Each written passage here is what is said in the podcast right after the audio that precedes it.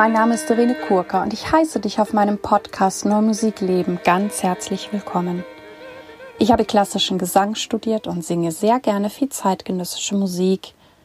Und wenn du gerne mehr über mich erfahren möchtest, schau bitte auf meine Webseite www.irenekurka.de. Dort lade ich dich auch ganz herzlich ein, mein Newsletter zu abonnieren, der einmal im Monat erscheint. Du findest einen Button auf meiner Startseite und dann wirst du über meine Tätigkeiten informiert. In diesem Podcast geht es um Themen rund um die neue Musik. Ich teile mit dir Hintergründe, Insiderwissen und bringe dir die Menschen aus der neuen Musikwelt näher. Ja, ich habe in den letzten Wochen wieder viele Zuschriften von euch bekommen. Ja, auch aus interessanten Ländern, die weiter weg sind. Und ich bin echt immer wieder fasziniert wo ihr diesen Podcast hört oder dass es auch ja Komponisten, Komponistinnen gibt, die vielleicht mal in Deutschland studiert haben, aber jetzt woanders leben und dann auch sehr gerne einen deutschsprachigen Podcast hören, obwohl sie in einem Land wohnen, wo sie eine ganz andere Sprache sprechen. Ja, das ist immer sehr faszinierend für mich. Ich bin auch ja weiterhin sehr stolz und ich habe ja auch schon in einigen Podcast-Folgen davon erzählt, dass ich ja ähm, im November das erste Buch zum Podcast veröffentlicht habe.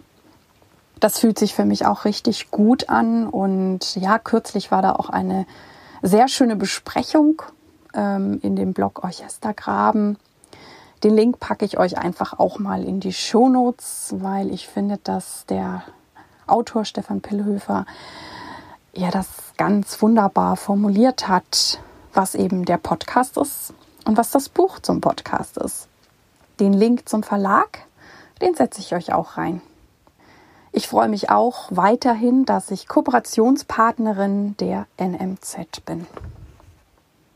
In der heutigen Folge möchte ich mit euch über das Thema Musik und Demenz sprechen ich habe einen wunderbaren Gast für euch, die ihr vielleicht schon kennt, Elisabeth von Liliva. Wir haben, ich glaube, irgendwann im ersten Jahr eine Folge gemacht über Geld und Geldverhandlungen. Und Elisabeth von Liliva ist ja Coach und Kulturmanagerin und Autorin. Also die kann auch sehr, sehr viel.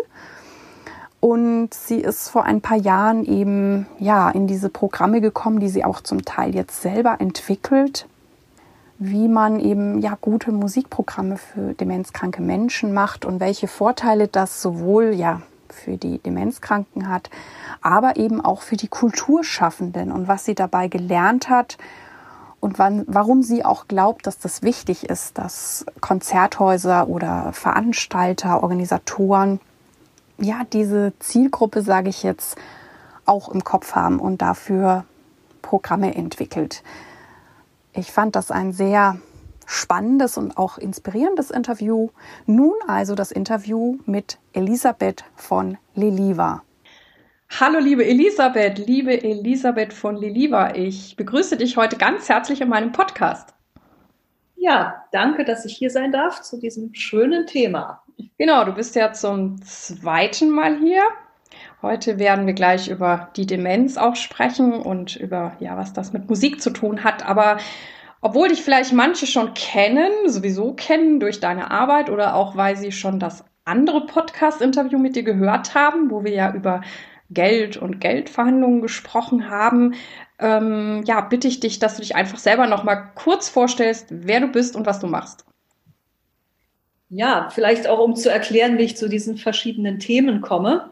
Also von Haus aus bin ich Musikwissenschaftlerin. Äh, dann habe ich sehr lange bei den Düsseldorfer Symphonikern an der Tonhalle Düsseldorf als Dramaturgin, dann leitende Dramaturgin gearbeitet und habe da auch viel Programmplanung, programmplanerische Dinge gemacht. Äh, habe irgendwie auch ein für mich zumindest auch schönes Nest mit zeitgenössischer Musik gekratzt, an dem du ja auch teilhaben konntest. Daher kennen wir beide uns ja auch. Ähm, und dann habe ich das 2012 sozusagen auch alles an den Nagel gehängt und mich in die Freiheit entlassen und äh, habe jetzt so verschiedene Tätigkeiten in meinem Portfolio. Ist zum einen Lehrtätigkeit, so für Musikwissenschaft partiell, aber vor allen Dingen auch zu den Themen Management und Selbstmanagement. Das war ja auch das Thema, wo ich äh, das letzte Mal in deinem Podcast sein durfte. Und zur gleichen Zeit hat aber auch dieses Musik- und Demenz-Thema begonnen, weil da ein Projekt in Nordrhein-Westfalen startete auf Flügeln der Musik. Und da hatte ich mich für gemeldet, so ganz naiv irgendwo.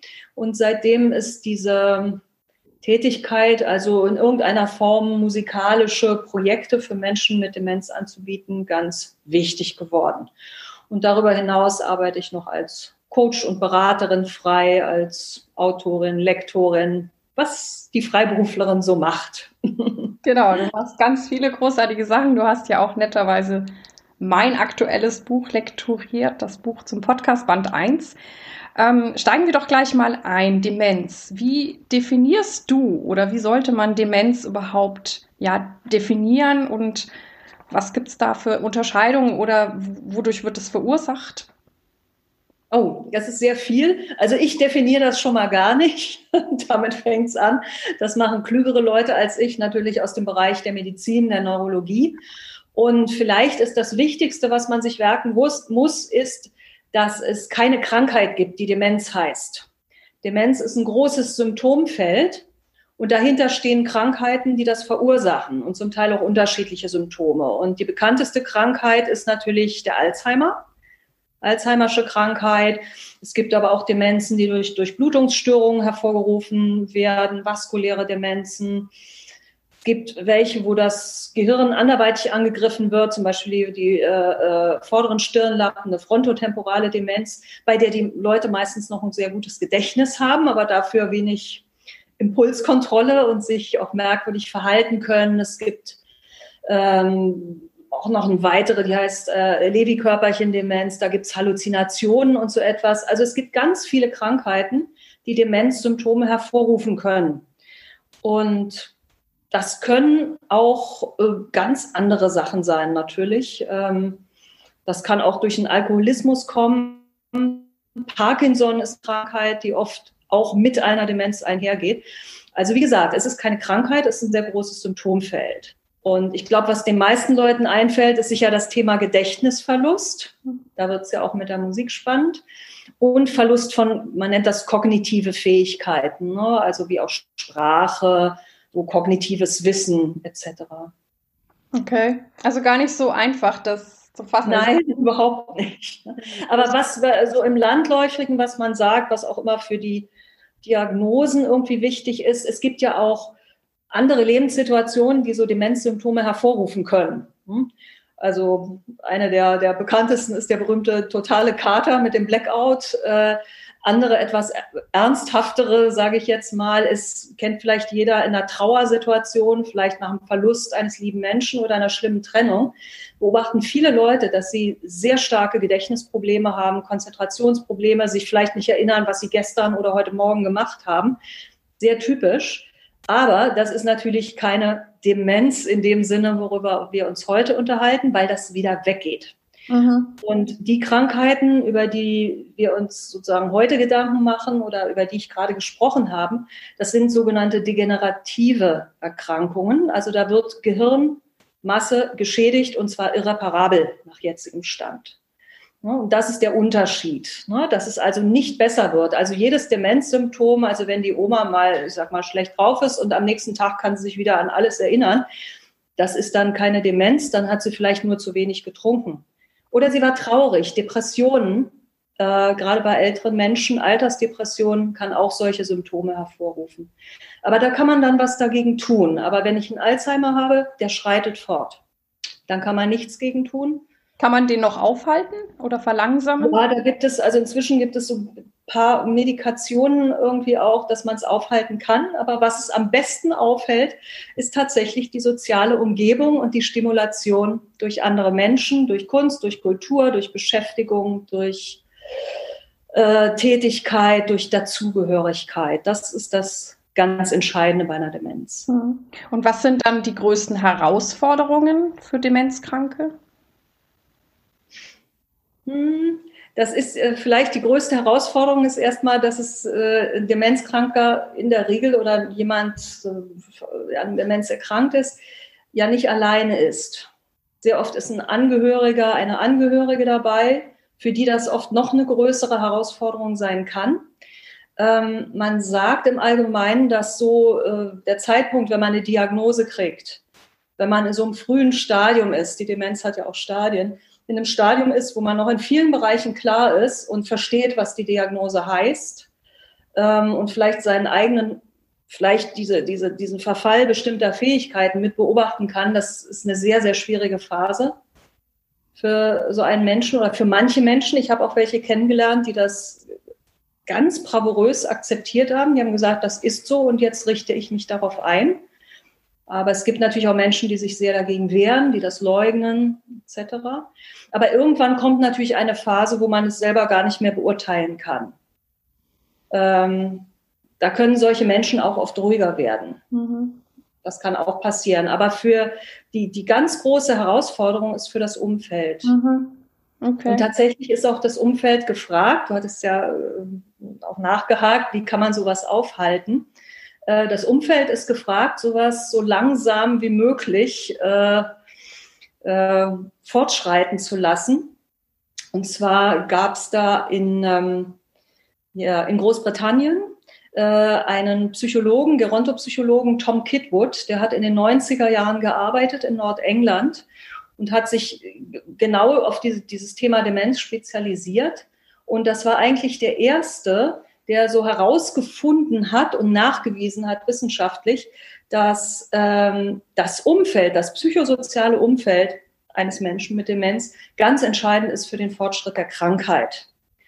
Und deshalb war es für ihn ganz wichtig, er nannte das den personenzentrierten Ansatz äh, in seiner Arbeit, dass der Mensch mit Demenz immer bis ins letzte Stadium hinein und egal welchen Blödsinn er macht und egal welche Kompetenzen er oder sie verloren hat, immer als vollwertige Person angesehen wird.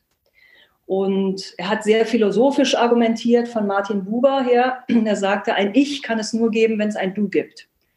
Das heißt, der Mensch mit Demenz muss ein Du haben, gegenüber haben oder ein Wir, ähm, in das er eingebunden ist. Also es geht Und, gar nicht darum, dass er jetzt viele Leute um sich herum hat, sondern die, die Qualität der Beziehung. Die Qualität, Bezugsperson, er hat da bestimmte, also Kitwood hat auch bestimmte ähm, Kategorien definiert, die ganz wichtig sind. Das ist, äh, äh, die alle eigentlich irgendwas im weiteren Sinne mit einer liebevollen äh, ähm, Beschäftigung mit Menschen mit Demenz zu tun hat, nämlich dass er einbezogen wird, dass er auch beschäftigt wird, nicht einfach irgendwo rumsitzt. Bis dahin war es ja auch in vielen Umgebung der Standard nach dem Motto, ach, der kriegt ja sowieso nichts mit, den schieben wir jetzt mal in die Ecke, soll da irgendwie aus dem Fenster gucken oder Fernsehen oder so.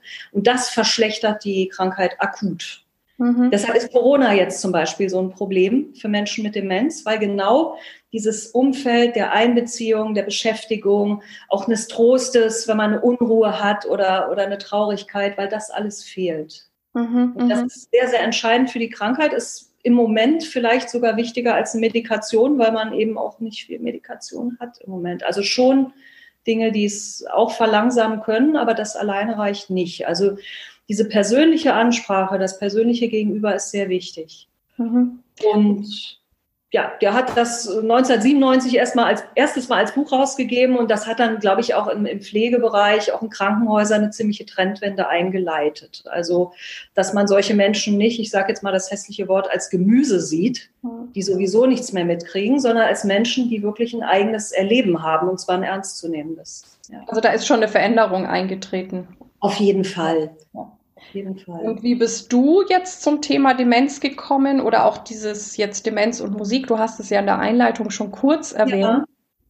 Also irgendwie in diesem, diesem ganzen, ich würde sagen, diesem, dieser ganzen Schleppe von diesen Kidwood-Erfahrungen ähm, hat man auch immer mehr gemerkt, wie kann man Kultur im Allgemeinen nutzen. Es ist tatsächlich so, dass die, die Museen teilweise, glaube ich, sogar eine Vorreiterstellung hatten. Also, dass Musik Menschen mit Demenz gut tut, wusste man schon immer. Aber jetzt, was große Kulturinstitutionen angeht, haben die Museen angefangen. Wie können wir das machen? Wie kann man Menschen mit Demenz mit Kunst stimulieren? Ihnen Bildwerke oder Skulpturen, meine Exponate vorstellen und dass sie darauf reagieren können. Das war zum Beispiel das New Yorker MoMA, war eines der ersten Museen, die das gemacht haben. Ähm, hier in Deutschland war, glaube ich, Lehmbruck Museum in Duisburg das erste. Das hat so eine richtige Vorreiterstellung. Da ist äh, Sibylle Kastner sozusagen der, der ganze Geist und Kopf hinter diesen äh, Angeboten. Und ähm, so fing das irgendwie in den, sag ich mal, 2000er Jahren an. Und im Jahr 2010, meine ich, gab es eine, was, 2010 oder 2011, gab es eine große Konferenz in der Bundeskunsthalle in Bonn, wo die äh, zum Thema auf Flügeln der Kunst. Ne, also was es alles für Kunstprojekte für Menschen mit Demenz gibt war unheimlich viel Literatur und Kunst, bildende Kunst, Theater und ich schlag mich tot. Musik gar nicht so viel erstaunlicherweise. Da waren so ein paar Musiktherapeuten und das war's. Und äh, das Institut, was das äh, organisiert hat, ist äh, Institut für Kultur und Bildung im Alter in Remscheid, jetzt in Köln ansässig. Die hatten nach diesem Kongress, den die auch organisiert hatten, die Idee, jetzt müssen wir mal richtig was mit Musik machen. Und zwar mit den Institutionen, dass es, dass so ein Wort auch kulturelle Teilhabe gibt. Also, dass nicht nur der Musiktherapeut oder eine Therapeutin in ein Heim kommt oder mal, weiß nicht, die Musikschule zu Weihnachten ein Konzert gibt, sondern dass die Menschen wirklich an Konzerten teilhaben können oder einer Opernaufführung oder was immer. Und ähm, da kam da so ein Rundmail 2012, also kurz bevor ich in der Tonhalle aufgehört hatte, hatte ich hatte mich das noch erreicht und da dachte ich, na ja, stellst ja sowieso gerade alles um und dann tust du noch was Gutes für die Menschheit, mach da mal mit. Und äh, so bin ich daran geraten, kam in ein Projekt rein, das hieß dann Auf Flügeln der Musik. Und da war unsere Aufgabe an verschiedene Musikvermittler, wir sollten so Konzertformate für Menschen mit Demenz entwickeln. Das haben wir ein Jahr gemacht. Dann gab es dazu auch eine Veröffentlichung, gab auch eine kleine Evaluierung. Und dann haben wir angefangen, Schulungen äh, anzubieten, unter anderem in den Landesmusikakademien, so im ganzen Land. Also du hast es quasi selber ent entwickelt und bist dann damit schon raus und hast es anderen. Genau, das ging dann eigentlich alles sehr schnell. Ne? Und das äh, dieser Ball rollte auch sehr schnell weiter.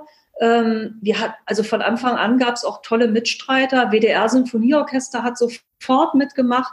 Die machen bis heute Kammerkonzerte für Menschen mit Demenz.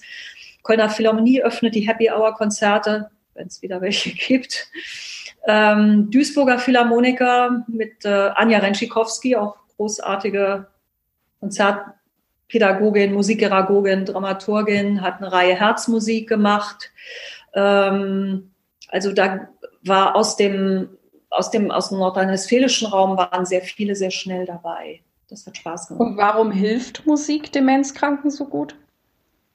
Ähm, ja, das wird sogar als Königsweg inzwischen in der Kommunikation äh, bezeichnet. Das hat zum einen damit zu tun, dass Musik äh, Schichten jenseits verbaler Kommunikation und jenseits der Kognition anspricht. Natürlich, wenn ich eine Bachfuge höre oder einen Beethoven Streichquartettsatz, kann ich natürlich über erstes, zweites Thema Durchführung oder Dux Comes oder ich weiß nicht was alles nachdenken.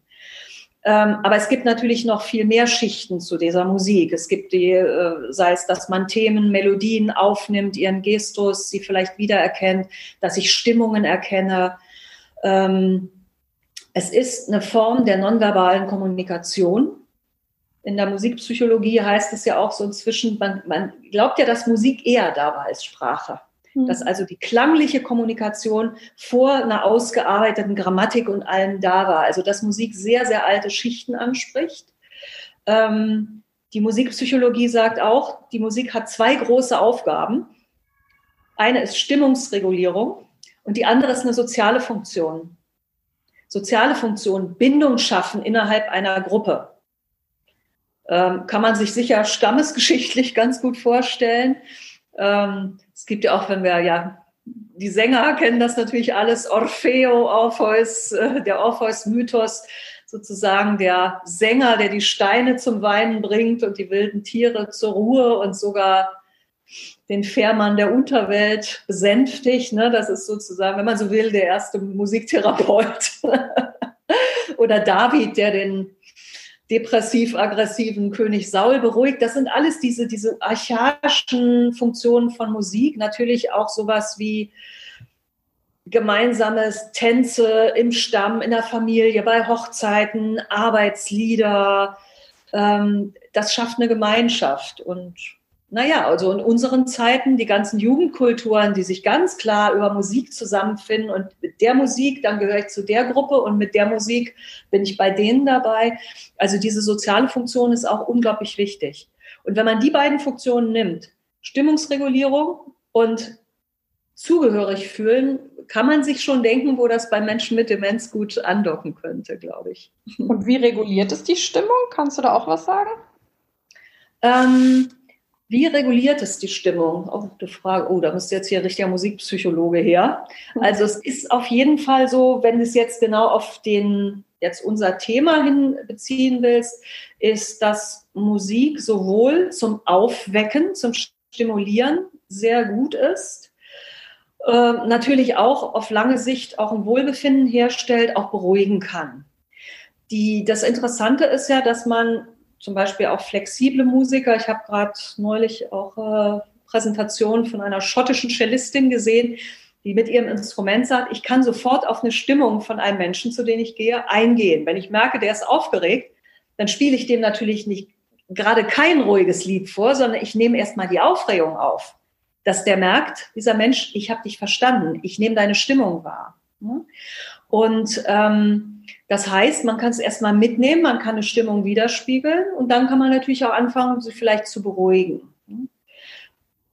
Ich sag mal, eine klassische Musikdramaturgien funktionieren ja auch ähnlich. Also wenn man eine Sonate oder Symphonie nimmt, dass man irgendwie so einen schnellen ersten Satz hat, vielleicht erstmal so ein bisschen kognitiv, dann kommt so was Beruhiges, vielleicht auch ein bisschen Melancholisches, eine andere Stimmung, ein Scherzo, abschließender Satz, der wieder eine andere Stimmung gibt. Also so arbeitet ja auch die die Hoch Hochkulturmusik, sage ich mal. Ne? Ich habe auch gelesen, dass es einen Unterschied machen kann, ob ich jetzt quasi nur höre oder auch tatsächlich zum Beispiel selber singe, dass das noch ja, das ist ein Riesenunterschied. Also es ist tatsächlich so, dass das Musikhören ist natürlich eine erstmal der, der erste Zugang. Da gibt es sehr schöne Projekte natürlich auch zu, auch ins Konzert gehen ist so ein, vielleicht kann man sagen, erstmal passiv, wobei das ich gehe ins Konzert ich ziehe mich schön an, ich mache mich auf den Weg und so. Ne? Das ist auch schon wieder was Aktives. Aber das passive Hören ist auf jeden Fall schon stimulierend.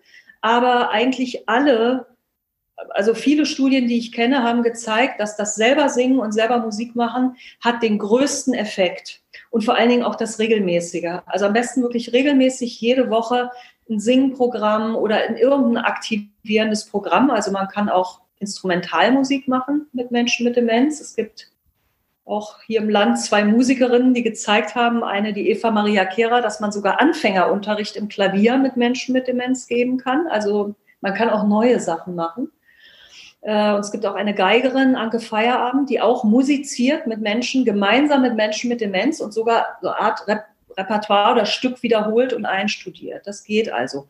Und diese Aktivierung, also wenn man Aktivmusik macht, das hat tatsächlich die beste Wirkung. Ja, ja. Und die können sich dann auch das merken, dass sie es wieder abrufbar haben? So, wenn die jetzt das ist ja, das ist unterschiedlich. Also das ist vielleicht auch ein Unterschied. Also mh, manchmal, wenn wir so Kurse gemacht haben, auch für Musikvermittler, die sagen dann, ja Mensch, da kann ich ja die Sachen aus, auch was ich mit Kinderprogrammen mache, auch übernehmen, bestimmte Methoden und Techniken.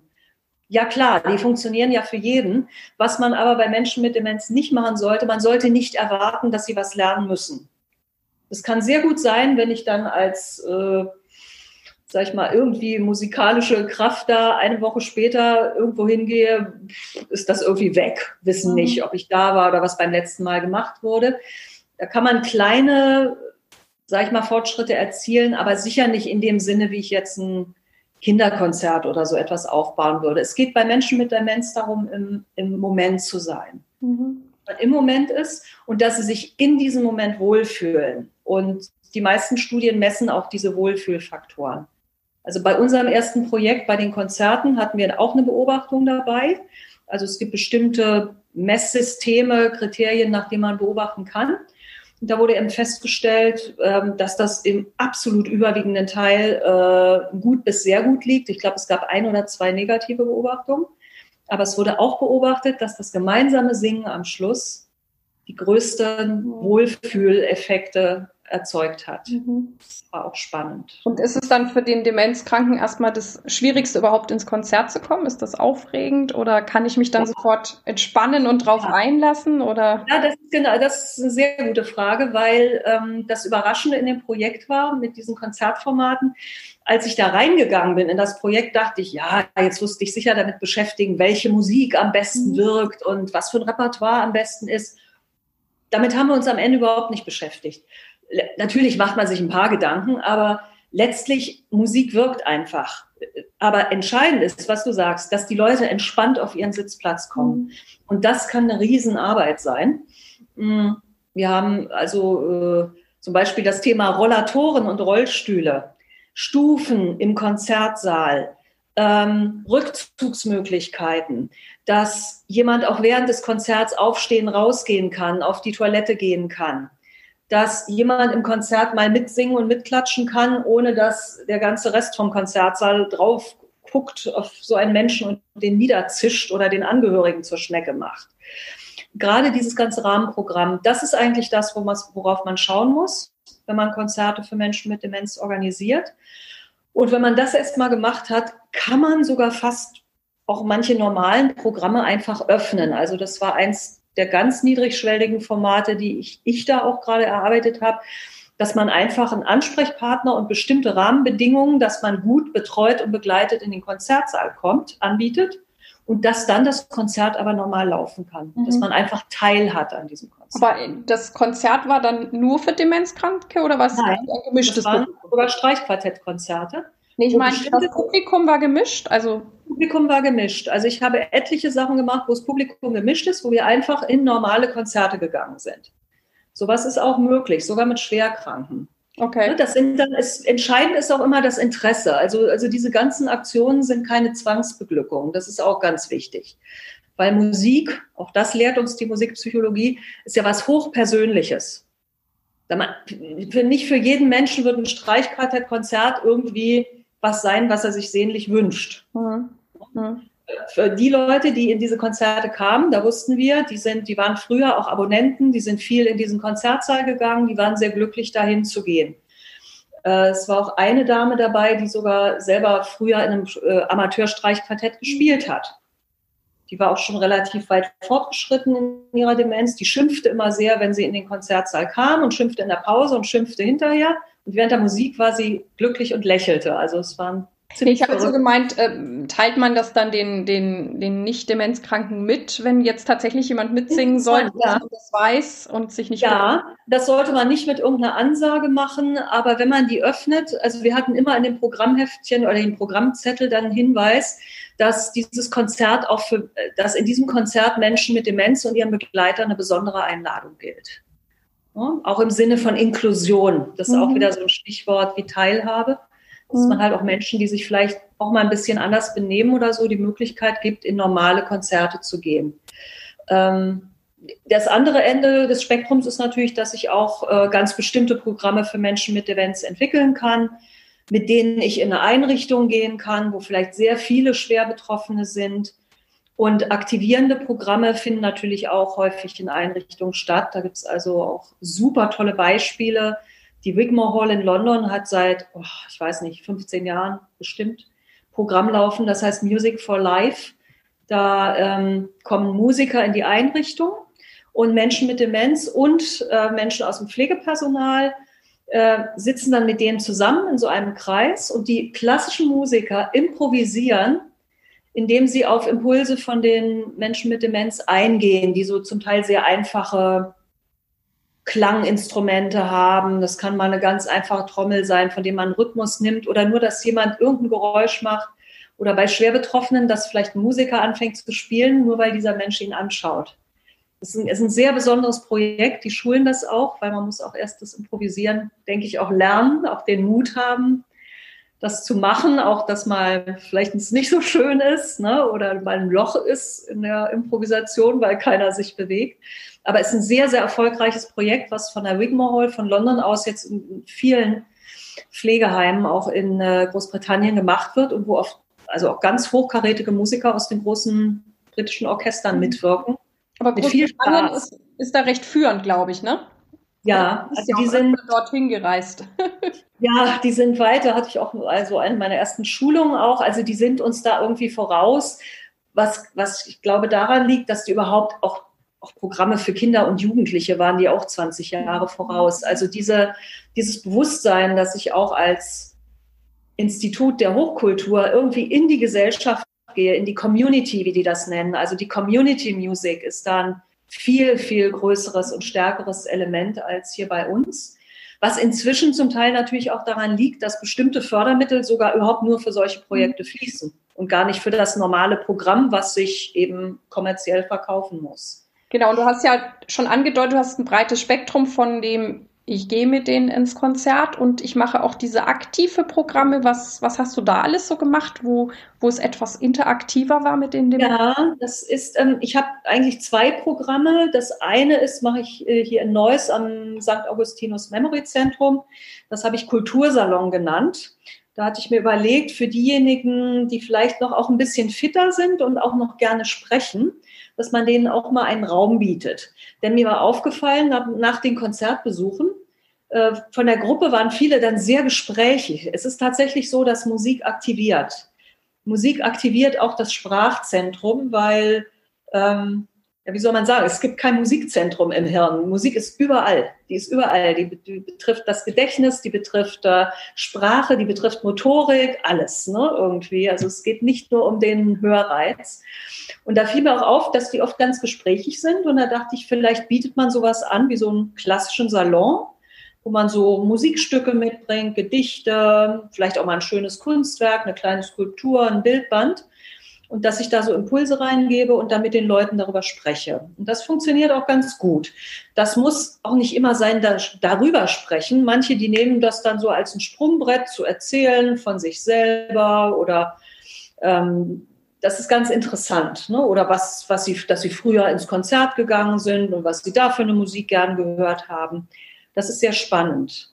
Ähm, und ein anderes Projekt ist, äh, das mache ich mit Gerhard Stäbler dem Komponisten, den du ja auch kennst. Da hatte ich dann irgendwann die Wahnsinnsidee, weil die auch sehr viel mit Klangmaterialien arbeiten, Gerhard und Kunzu, also sozusagen herausfinden, was alles klingt und klingt und irgendeinen Ton hervorbringt oder Geräusche auf dieser Welt, wo ich dachte, ach, das müsste doch eigentlich auch funktionieren. Ne, das, weil es etwas sehr Spielerisches hat, auch etwas im Moment hat. Die beiden sind auch so, gerade Gerhard, auch Kunzo sind sehr, sehr erfahren damit, auch so Mitmachaktionen auch mit Publikum zu machen, eben auch nicht nur mit hochgeschulten Musikern. Und dann haben wir das tatsächlich auch versucht und eigentlich jetzt bis Corona kam, auch mit gutem Erfolg im Earport gemacht. Ähm, da sind dann so Sachen passiert, wie wir haben auch immer einen Gastmusiker eingeladen, zum Beispiel Anja Schröder von Duisburger Philharmoniker mit ihrem Cello gekommen äh, und hat da also ganz wilde Sachen auf dem Cello gespielt, die wir dann zum Teil mit der Stimme nachgemacht haben. Aber wir hatten auch zum Beispiel mal, da hat sie eine, einen Satz aus einer Bach-Suite gespielt. Und dazu haben wir dann ähm, Glasflaschen mit Wasser geblubbert. Und Anja sagt hinterher, das war ein magischer Moment, so schön, falls sie den Bach noch nie gefunden Also man kann da sehr viel Überraschendes äh, herauskristallisieren natürlich ist ähm, auch dieses, dieses Moment etwas wiedererkennen und etwas Bekanntes aufnehmen, singen, wiederholen können, ist natürlich im Bereich äh, Arbeit mit Menschen mit Demenz auch sehr wichtig. Also ich glaube aber, man braucht beides. Ne? Hm. Da haben wir das Thema Gedächtnis. Das ist ja das, was den meisten sofort einfällt zu Demenz. Aha, okay, Alzheimer, ich vergesse so langsam alles. Hm. Und hm. ja. Ja, da gibt es ja dieses Phänomen, genau, da gibt es ja so ein Phänomen ähm, beim Gedächtnis, dass die, ähm, der Gedächtnispegel sinkt. Eigentlich wie in so einem Eimer, der nicht so ganz äh, dicht ist oder irgendwie, wo es unten rausläuft. Der Pegel sinkt von oben. Ne? Wie so, oder ein Bücherregal, wo, wo zuerst oben alles durcheinander geht und äh, unten diese, diese Erinnerungen aus Kindheit und Jugend, die bleiben sehr, sehr stark erhalten. Und äh, das betrifft musikalische Erinnerungen so gut wie auch andere. Äh, und was auch wichtig ist, die emotionale Erinnerung, die ganze Emotionalität bleibt bei den äh, Demenzerkrankungen erhalten. Das geht nicht weg. Also Erinnerungen an Liebe, an, an gute Ereignisse, an schlechte Ereignisse und an Musik, die damit verbunden ist, das bleibt. Und deshalb ist es wiederum auch wichtig, also auch bei allen experimentellen Sachen, die ich auch gerne mache. Es ist, ähm, also wenn jemand fragen würde, wie fange ich an, ein Konzert für Menschen mit Demenz, dass man sich immer überlegt, was sind sehr bekannte Melodien oder bekannte Gesten. Ich sag mal so ein Thema wie ein Tanz, wie Walzer, Tango, Rock'n'Roll, Boogie Woogie. Auch wenn ich den speziellen nicht kenne, aber ich werde den Gestus erkennen. Mhm, mh. Oder ich erkenne sowas wie, das klingt wie Bach oder so. Das erkennen die meisten, ne? auch wenn sie nicht wissen, welches Stück das ist. Und dieser Rückgriff, das Wiedererkennen von Bekannten, das Vertraute, das ist auch sehr, sehr wichtig für Menschen mit mhm. Demenz. Und diese Musik oder dass ich eben aktiv ins Konzert gehe oder selber aktiv singe, ist ja dann quasi auch der Unterschied als jetzt nur zu irgendwelchen, sage ich, therapeutischen Maßnahmen, weil ich viel eingebundener bin. Ist, ist das mhm. Der Mehrwert? Vielleicht ist es auch das eine, der Mehrwert ist, dass man in der Regel diese kulturellen Aktivitäten auch in der Gruppe macht. Musiktherapie, sicher auch in der Gruppe arbeiten, aber das ist ja oft so eine Eins zu eins Geschichte auch.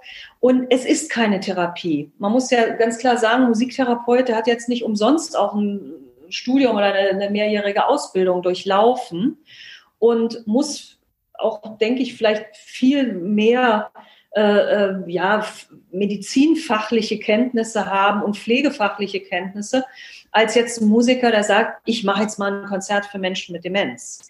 Weil in der Regel, oder ich würde eigentlich sagen, es sollte fast immer so sein, dass die Begleitpersonen dabei sind.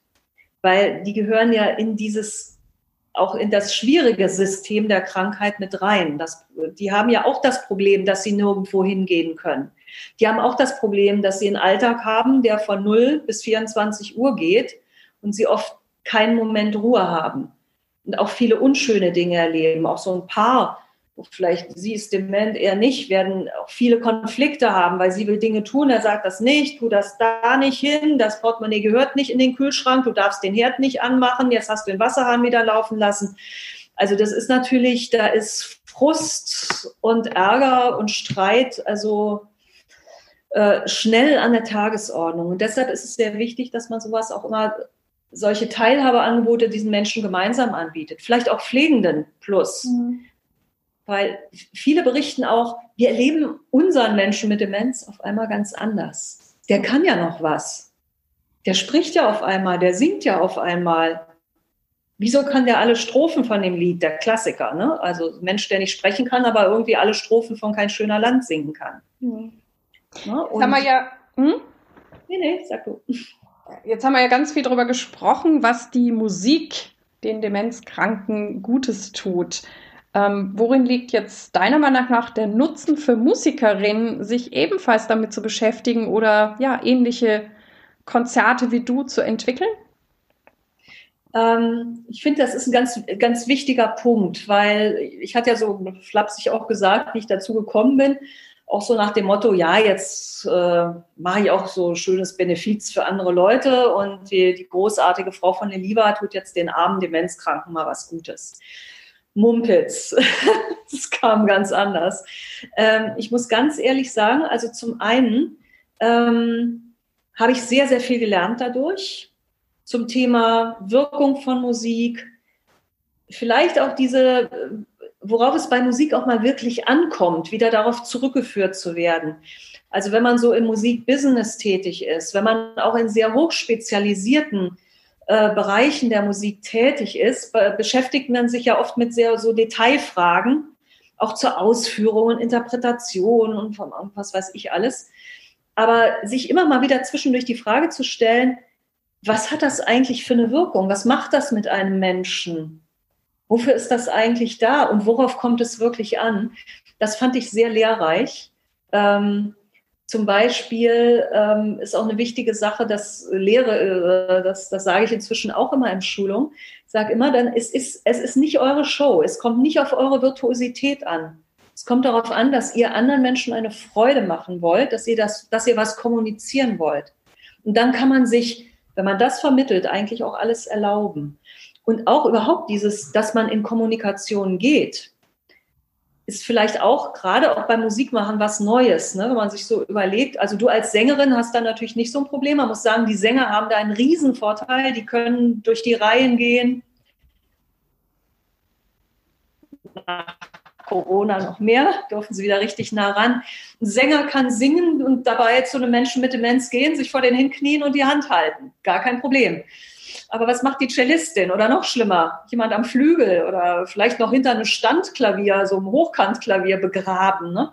Wie kommuniziere ich da? Wie stelle ich das Klavier? Ja, und da muss ich auch mal gucken. Das ist etwas, was ich sehr viel lernen musste und was, glaube ich, auch für viele Musiker ein Mehrwert ist. Mhm. Diese, äh, dieses Projekt in London, Music for Life, da gibt es eine ganze Studie zu. Ähm, ist begleitet worden wissenschaftlich. Und diese Studie, die hat ganz genau gezeigt, die hat immer wieder Protokolle machen lassen von den Musikern, die da gearbeitet haben. Und da kam ganz klar dabei heraus, dass die Musiker sagten, wir haben so viel gelernt, darüber auch zu beobachten, wie reagieren Menschen auf Musik, wie kommuniziere ich am besten. Sie haben improvisieren gelernt, also auch, ich bin eher die Musikvermittlerin, aber ich habe auch improvisieren ohne Ende gelernt. Also man kommt mit einem Konzept rein, vielleicht gerade bei einer kleineren Gruppe und dann sind da zwei, die sprengen alles. Die wollen ganz was anderes machen und äh, haben Vorschläge und dann denkt man, okay, dann machen wir jetzt was anderes. Ne? Also das ist auch was, was ich gelernt habe und ähm, äh, auch dieses darüber nachdenken, was braucht eine Zielgruppe. Und da spreche ich dann wieder als Managerin, dass ich mal sage, ich gucke mir mal an, was ein ziemlich großer Teil der Bevölkerung braucht. Und wenn ich das Thema Demenz sage, das heißt, ich glaube, jetzt sind wir inzwischen bei 1,8 Millionen Menschen in Deutschland. Ähm, es ist die häufigste psychische Störung der über 65-Jährigen. Ähm, wenn Leute über 80 sind, sind es, glaube ich, inzwischen fast die irgendwo zwischen jedem vierten, fünften. Über 90 ist es jeder dritte. Und wenn man dann sieht, in vielen klassischen Musikbereichen haben wir ein Publikum über 60, dann zähle ich mal eins und eins zusammen und weiß, ist vielleicht ganz schön, wenn ich mich auf eine große Zielgruppe in einer überalternden Gesellschaft einstelle hm. und denen auch etwas biete, worauf sie vielleicht auch, da vieles ja auch sehr gut subventioniert wird in Deutschland mit öffentlichen Geldern, vielleicht auch einen Anspruch haben. Hm. Und das ist ganz interessant. Der Dr. Wendel von Duisburger Philharmonikern, ähm, der sozusagen Mann der ersten Stunde dabei war, der hatte genau das gesagt. Er hat gesagt, ich finde, so Abonnenten, die irgendwie 30, 40 Jahre in unsere Konzerte gekommen sind und jetzt können sie vielleicht nicht kommen, weil die Partnerin, der Partner erkrankt ist an Demenz, den sollten wir doch mal was zurückgeben, nachdem sie uns so schön unterstützt haben. Das ist eine Verpflichtung für mich. Finde ich super. Ja. Mhm. Und das wäre jetzt auch für dich die Argumentation, warum also Konzerte für Demenzkranke auch für Konzert- und Opernhäuser interessant sein sollten? Ja, ja, ich denke, es geht auch darum, eine Klientel zu bedienen, die da ist und die im Moment noch größer wird, die einen Bedarf hat. Ähm, man wird auch merken, dass vielleicht, das habe ich jetzt gar nicht gesagt, auch für die einzelnen Musiker, aber ich kriege es immer wieder ähm, zurückgemeldet auch, dass es so unheimlich viel Freude macht. Weil gerade weil Menschen mit Demenz oft verbal gar nicht mehr sehr elaboriert sind, vielleicht auch so ich sag mal so, kulturelle Sitten oder irgendwas, das ist vielleicht auch schon weniger geworden. Es ist sehr unmittelbar, was da kommt. Und die Dankbarkeit und die Freude über solche Angebote, die ist enorm. Mhm. Also das muss man einfach sagen. Ist jetzt vielleicht für einen Manager weniger interessant, aber ich sehe es wirklich von der Zielgruppe her. Und man kann auch an so einer Zielgruppe auch mal durchbuchstabieren, was brauchen Leute. Und wenn man es mal für eine Zielgruppe gemacht hat, kann man es auch für andere tun. Mhm. Also als Beispiel, viele Sachen, die wir in den Rahmenbedingungen mal ähm, da ausklamüsert haben, wie zum Beispiel eine gute Ausschilderung im Konzertsaal, ein äh, Service, Türsteher, die über alles informiert sind, Leute an Platz bringen, äh, ausreichend Behindertentoiletten, kurze Wege zu den Toiletten. Da kann ich nur sagen, darüber freut sich fast jeder Konzertbesucher. Mhm. Auch vielleicht eine Ansprache, eine Vermittlung dass vom Konzert mal jemand guten Tag sagt, schön, dass Sie da sind. Nicht nur Ruf auf die Bühne, ich spiele los, Ruf wieder runter, Applaus. Hm? So, ähm, also viele Dinge, die man hier erarbeitet, können sogar auch, ich sag mal, in normale Bereiche eigentlich übernommen werden als ein Service. Hm. Und es gibt ja auch andere, andere ähm, äh, mögliche Publika mit speziellen Bedürfnissen. Mhm. Und deshalb glaube ich, ist das schon ganz interessant. Aber allein von der Altersstruktur her ist es interessant und es ist nicht umsonst, dass sich auch gerade auch Länder, die mit sowas zu kämpfen haben, auch die asiatischen Länder, die natürlich auch enorm überaltert sind, gerade mit dem Thema Demenz sehr beschäftigen. Mhm. Also es ist in vielerlei Hinsicht so ein Win-Win, weil den Menschen geht es besser durch die Musik, die Krankheit wird aufgehalten für, oder die Krankheiten, für die es im Moment halt noch keine wirkliche Heilung gibt. Ähm, ich halte mir vielleicht ein Publikum, das sonst weg wäre. Das ist es ja auch. Ne? Ich hatte gerade neulich auch noch mal so eine kurze Korrespondenz mit einem jungen Chorleiter, der ist auch so äh, oder ein Kirchenmusiker, der auch einen sehr überalterten Kirchenchor hat, also schluchzt, ne? wo ich sagte, ja, aber äh, schick die Alten nicht gleich weg. Es gibt äh, inzwischen so viele gute Konzepte für alte Stimmen. Also angefangen von Bernhard König in Köln über Kai Koch, der das ganze Portal, also Professor, der sich darauf spezialisiert hat, so ein ganzes Portal für Singen im Alter betreibt. Dann mach wirklich was für alte Stimmen und dann mach irgendeinen Favoritchor, mit dem du Weihnachtsoratorium oder Barockoratorien machst. Ne? Also dieses, dass ich es nicht ausschließe. Ja, Singen hält ja unglaublich jung. Also das, ja, auch das. Das ist ganz klar. Ja, eben. Das, das weißt du ja am besten, ne? dass man auch, dass es auch nicht unbedingt mit 60 alles vorbei sein muss. Ne? Gar nicht. Eben. genau, und wie verbreitet sind dann Musik- und Demenzangebote oder was sollte da noch passieren oder was wünschst du dir? Also inzwischen, das ist also es gibt an vielen Stellen schon sehr viel. Also ich habe mich jetzt auch noch mal ein bisschen vorbereitet, weil ich dachte, hebe ich jetzt das eine oder andere heraus. Und dann dachte ich, oh je, vielleicht lieber nicht. Dann ist wieder die andere Hälfte beleidigt, weil so viel kann ich gar nicht erzählen. Und das ist schon mal eine gute Sache. Ne? Also es gibt viel. Es sind sicher noch nicht alle Regionen in Deutschland gleich viel, gleich gut erschlossen. Ähm, es gibt ja auch inzwischen diesen Studiengang Musikgeragogik in Münster. Das ist auch etwas, also wenn jemand sich auch ein bisschen mehr dafür interessiert, ähm, das also eine durchaus umfassende Ausbildung, wo es darum geht, mit älteren Menschen zu musizieren. Und Demenz ist natürlich auch ein Thema, wobei nicht alle Demenzkranken alt sind, muss man leider auch sagen. Ähm, aber ähm, ich sag mal, aus diesen, ja, ich sag mal, aus solchen Studiengängen äh, auch aus unseren Fortbildungen sind schon viele Sachen auch hervorgegangen. Ähm, das finde ich schon ganz schön. Was tatsächlich noch besser, glaube ich, sein kann, ist es, dass vielleicht selbstverständlicher sein kann, auch an dass sozusagen an jedem großen Haus, genauso wie es da auch Kinderkonzerte gibt oder so etwas, dass es eben da auch Angebote für Menschen mit Demenz oder ältere Menschen mit besonderen Bedürfnissen gibt. Da kann sicher noch mehr passieren. Und was im Bereich äh, Musizieren in Einrichtungen oder musikalische Angebote in Einrichtungen angeht, muss sicher noch zum Thema Finanzierung auch was getan werden. Also die, äh, die Briten haben im Moment eine Riesenkampagne laufen äh, äh, aus diesen Bereichen. Das nennt sich Social Prescribing, also sozusagen kulturelle Angebote auf Rezept. Und das ist natürlich etwas, ähm, wenn man wieder Tom Kidwood folgt und also wirklich dieser, dieser äh, nachmessbaren Verbesserung des Wohlbefindens, dass man sagt, warum gibt es dann nicht die Gesangsstunde für Menschen mit Demenz oder so einen Kultursalon oder einen Musikworkshop? Warum gibt es den nicht auch auf Rezept sozusagen? Also das, das wäre mal so eine Vision für die Zukunft. Da sind wir in Deutschland, glaube ich, noch ein bisschen weiter weg. Also bin mal gespannt, Großbritannien mit dem NHS, ob die das hinkriegen, wobei die natürlich jetzt auch noch andere Geldprobleme bekommen. Aber das ist so ein, ja.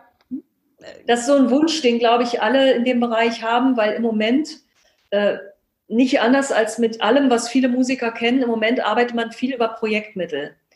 Aber der Witz dieser Angebote ist ja gerade, dass sie ständig sind und dass man nicht ständig das Rad neu erfindet ich meine, irgendwann es ist das Angebot, das ist so, es hat sich bewährt und es kommt darauf an, dass das das ganze Jahr überläuft und das nächste Jahr auch noch und das über übernächste Jahr bitte auch noch. Mhm.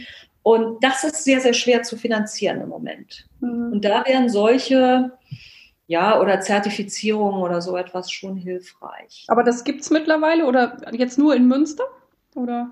Der Studiengang, ich, das war, wovon ich in Münster sprach, ist ein Studiengang. Was ich jetzt meine mit Zertifizieren, ist, dass wirklich das zum Beispiel über Budgets aus dem Sozialbereich, weil die meisten Senioreneinrichtungen sind ja kommerzielle Einrichtungen, dass die sozusagen Möglichkeit haben, sowas über Krankenkasse oder etc. abzurechnen. Oder ein Mensch äh, oder äh, Menschen, die im Krankenpartner zu Hause haben, dass die per Rezept solche Dinge abrufen können. Das gibt es auch schon im kleinen Bereich. Mhm.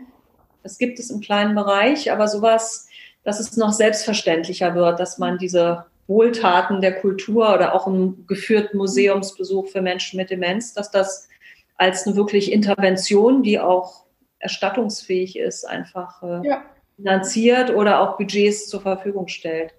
Da kann sicher noch mehr Selbstverständlichkeit mhm. kommen, mit Sicherheit. Das klingt gut. Gibt es nicht irgendwo oder ist das, ist das irgendwo in Asien, wo, wo es Rezepte gibt, dass Leute, weiß ich nicht, einen Waldspaziergang machen sollen oder sowas? Ich weiß nicht, in Japan gibt es ja dieses Waldbaden, ne? Ja. Ich weiß nicht, ob es das auf Rezept gibt. Schön wär's. Ja, also, ja, ist ein bisschen die Frage. So ja. Aber es ist tatsächlich die Frage, ähm, und die ist vielleicht noch drängender bei diesen, sage ich mal, soziokulturellen Projekten als bei den rein künstlerischen, wie man aus dieser Projektförderung rauskommt. Mhm. Weil da ist die Kontinuität das A und O. Und das ist auch medizinisch nachgewiesen. Also so eine einzelne Intervention, Intervention ist schön, aber wenn das nach einem halben Jahr vorbei ist, was nützt es? Ne? Und wenn ich jetzt eine Musikerin, die auch Lust hat, ähm, mich da einzuarbeiten und da aktiv zu werden, wo kann ich was drüber lernen oder welche Ausbildung empfiehlst du? Ähm, also wie gesagt, es gibt für Musikgeragogik allgemein, wenn man sich dafür äh, interessiert, gibt es diese Ausbildung in Münster. Ähm, da stellen wir auch den, den Link dann ins Web. Ansonsten, ähm, also ich habe jetzt auch schon in verschiedenen Zusammenhängen Schulungen für, wie man Konzerte für Menschen mit Demenz ganz gut machen kann, angeboten. Das ist dann oft so, dass da reicht auch ein Tag oder zwei, dass man das mal kompakt erfährt. Also ähm, das möchte ich ganz klar sagen, das ist nichts, wofür man ein Studium braucht. Das Erste, was man dafür braucht, ist einfach der Willen, dass man es tun will dann sollte man sich ein bisschen mal mit der Krankheit beschäftigen, nicht weil man die Menschen therapieren kann oder soll, äh, sondern dass man auf bestimmte Reaktionen gefasst ist. Ähm, es ist so, dieses äh, Konzertprojekt oder dieses Pilotprojekt auf Flügeln der Musik, das ist auch dokumentiert ähm, über die Website von IBK Kubia. Das stellen wir auch in die mhm. Show Notes. Da kann man also diese, diese Projektdokumentation einmal durchlesen, was es da gibt, was da empfohlen wird. Äh, wer Interesse hat, kann sich auch gerne an mich wenden. Also ich helfe auch gerne weiter mal bei so etwas. Ähm, Im Prinzip geht es darum, dass man sich halt sehr gut überlegt, in welchen Zusammenhang man das stellt, was für ein Repertoire man dann am besten spielt, wie man das gut vorbereitet, ich denke, das kann man mit dieser Literatur schon ganz gut, also wenn man das auf Flügeln der Musikbroschüre mal durcharbeitet, hat man da schon einen ganz guten Hinweis. Und ist es dann ähm, gut, dass ich an den an einen Veranstalter trete? Was weiß ich, ich jetzt in Düsseldorf würde zur Tonhalle gehen oder oder würde ich mich eher an die Pflegeeinrichtung wenden und sagen, ich möchte sie, weiß ich nicht, an den Ort X holen oder ist das egal? Das sind einfach unterschiedliche Projekte, die man machen kann. Ne? Es ist mhm. natürlich immer die Frage, ob ein Veranstalter überhaupt schon prinzipiell an dem Thema interessiert ist. Ich sag mal, das ist, ähm, das kann von bis alles sein. Das kann davon sein, dass du in ein äh, Seniorenheim gehst und da speziell ein Programm für Menschen mit Demenz dir überlegst. Ähm, auch mit Hilfe der Leute, die da eine Kompetenz haben kann man auch fragen. Das ist auch ein sehr wichtiges Ergebnis damals unseres Pilotprojekts gewesen, dass man, ähm, dass man sich wirklich das Know-how von dem Sozialpartner auch holt. Weil Mensch mit Demenz ist auch nicht Mensch mit Demenz. Und nicht äh, Pflegeheim A ist nicht Pflegeheim B. Also die Leute können in sehr unterschiedlichen Stadien, Gemütsverfassungen, Ausprägungen sein, dass man sich da wirklich Know-how holt. Was, was finden sie gut? Was können wir machen? Und dann da auch Erfahrungen sammelt. Ne? Also das kann man machen oder man kann, ich würde sagen, jetzt so ein Besuchsprogramm in der Einrichtung, das würde vielleicht über eine Einrichtung laufen, die da mal anfragt. Ne? Also man merkt, es ist schon immer ganz gut, wenn man noch eine vermittelnde Person irgendwie dabei hat. Ähm, es ist auf jeden Fall etwas, was man als ein, als ein Projekt wirklich organisieren muss. Also das muss ich auch ganz klar sagen. Ich würde es auch immer ermutigen. Das kann man machen, ohne dass man es drei Jahre studiert hat. Aber man muss es auch wirklich als vollwertiges Projekt sehen, dass man auch an alles gedacht hat. Mhm. Ja, das auf jeden Fall auch. Das in jedem Fall, weil da gibt es dann, wie wir ja schon vorhin besprochen haben, noch mehr Dinge zu bedenken. Genau. Also wir haben zu dem Projekt auch so eine Checkliste erarbeitet, wenn man zum Beispiel in einem eine Musikschule sagt, ich will das jetzt in meinem Saal machen oder so, also worauf die dann achten müssen, damit auch der, wie gesagt, Mensch mit Demenz entspannt in den Saal kommt. Ne? Ähm, sowas wie Zugänglichkeiten, wenn man wiederum in eine Einrichtung geht, wird kein Thema sein. Die mhm. werden barrierefrei sein. Und diese Checkliste ist auch bei den Links dabei, die du mir geschickt hast? Oder? Die gibt es sozusagen über mich, weil die okay. braucht man immer ein bisschen, oder über EBK Kubia, die, die geben wir ungern so ganz ohne Erklärung raus, weil es ist dann glaube ich, ein bisschen äh, nicht unverständlich, aber es ist gut, wenn man drei Worte dazu sagt. Genau, du hast mir ja noch ein paar wunderbare Buchtipps zusammengestellt, diverse Webseiten, die werde ich alle in die Shownotes packen und hoffe, dass die, die sich da ja tiefer reinarbeiten wollen oder vielleicht was eigenes starten wollen, da ähm, darauf schauen und sich da schlau und klug machen. Natürlich werde ich den Link zu dir in die Shownotes packen. Ja, also wie gesagt, Webseite. Irgendwann gibt es auch wieder Schulungen, aber im Moment natürlich ja, erstmal nicht. Genau.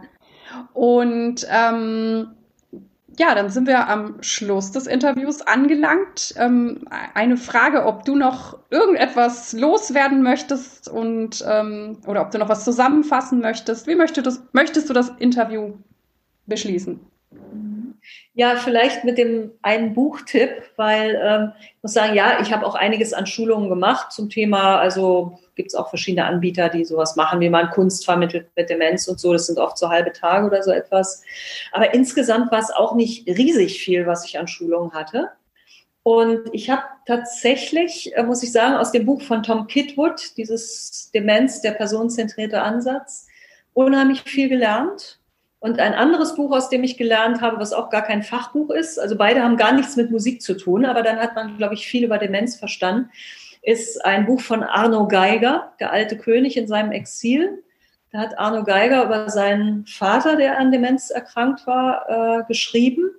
Aus diesem Buch lernt man unglaublich viel über das Seelenleben, das Menschen mit Demenz haben, ja, in vollem Maße haben. Dann aber vielleicht auch die Sprachprobleme, es auszudrücken, und über die ja, guten und bösen Erlebnisse, die er mit ihm hatte. Und das Ganze ist auch noch wunderbar geschrieben, weil es einfach ein Literat ist und kein Psychologe. Also insofern, das fand ich sehr inspirierend und äh, ich würde eigentlich auch immer darauf ja, hinweisen, das ist, man, man, man sollte sich da viel von seinem Gefühl auch tragen lassen, weil auch Menschen mit Demenz rein, eigentlich rein vom Gefühl her wahrnehmen und reagieren, weil vieles im kognitiven Bereich ja nicht möglich ist, vielleicht sprachlich nicht auszudrücken ist, sprachlich nicht mehr verstanden wird. Aber gerade das Gefühl, was man entgegenbringt, das wird sehr gut gelesen, oft sogar besser als von den ach so klugen normalen Menschen. Das ist etwas, was auch viele Pfleger berichten, die sagen, wenn ich traurig in den Raum komme, von Kollegen merkt es keiner, aber Frau X, die merkt das sofort. Ne?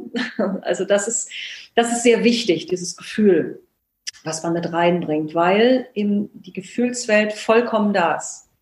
Die geht nicht weg durch, durch keine der Demenzerkrankungen. Die sind immer, immer da, die Gefühle. Im Hier und Jetzt und auch die Gefühle der Erinnerung. Und das ist es, was man so im, im Wechselspiel dann auch vielleicht in Konzerten oder Aktionen einfach versucht rauszukriegen. Und das ist, für einen selber auch ein Wechselbad. Das ist manchmal ganz toll und manchmal ist es total chaotisch und katastrophisch und man denkt, was mache ich eigentlich hier? Ein Glück sieht das keiner und dann wird es auf einmal wieder ganz toll und alle haben Spaß und also das ist eine sehr, sehr lebendige Angelegenheit, von der man menschlich sehr profitiert, muss ich sagen. Und ja, ganz, ganz viel Gelassenheit. Ja, das, das auch. Klingt so. Also, das auch. Ja, auch vielleicht Vertrauen in, in einen Fluss und in Vertrauen in das, was da ist, dass sich das entwickelt. Ja. ja, wunderbar. Dann sage ich ganz lieben Dank, liebe Elisabeth, dass du dir heute die Zeit für mich genommen hast und ja, auf bald. Ja, danke dir für die schöne Gelegenheit und äh, ja, bis auf ein andermal. Tschüss. Tschüss. Ich hoffe, du konntest viel für dich mitnehmen und ich freue mich auf deine Ideen und Anregungen, gerne auch über Facebook oder E-Mail. Ich freue mich immer von dir zu hören. Ja, Anregungen, Feedback, Interaktion. Ich freue mich natürlich auch, wenn du diesen Podcast deinen Freundinnen und Freunden und Kollegen und Kolleginnen empfehlen kannst. Und wenn du dir Zeit nehmen kannst, mir und diesem Podcast eine gute Bewertung auf iTunes abzugeben. Ich danke dir. Dir alles Gute. Lebe deine Musik, lebe dein Leben und bis zum nächsten Mal. Deine Irene.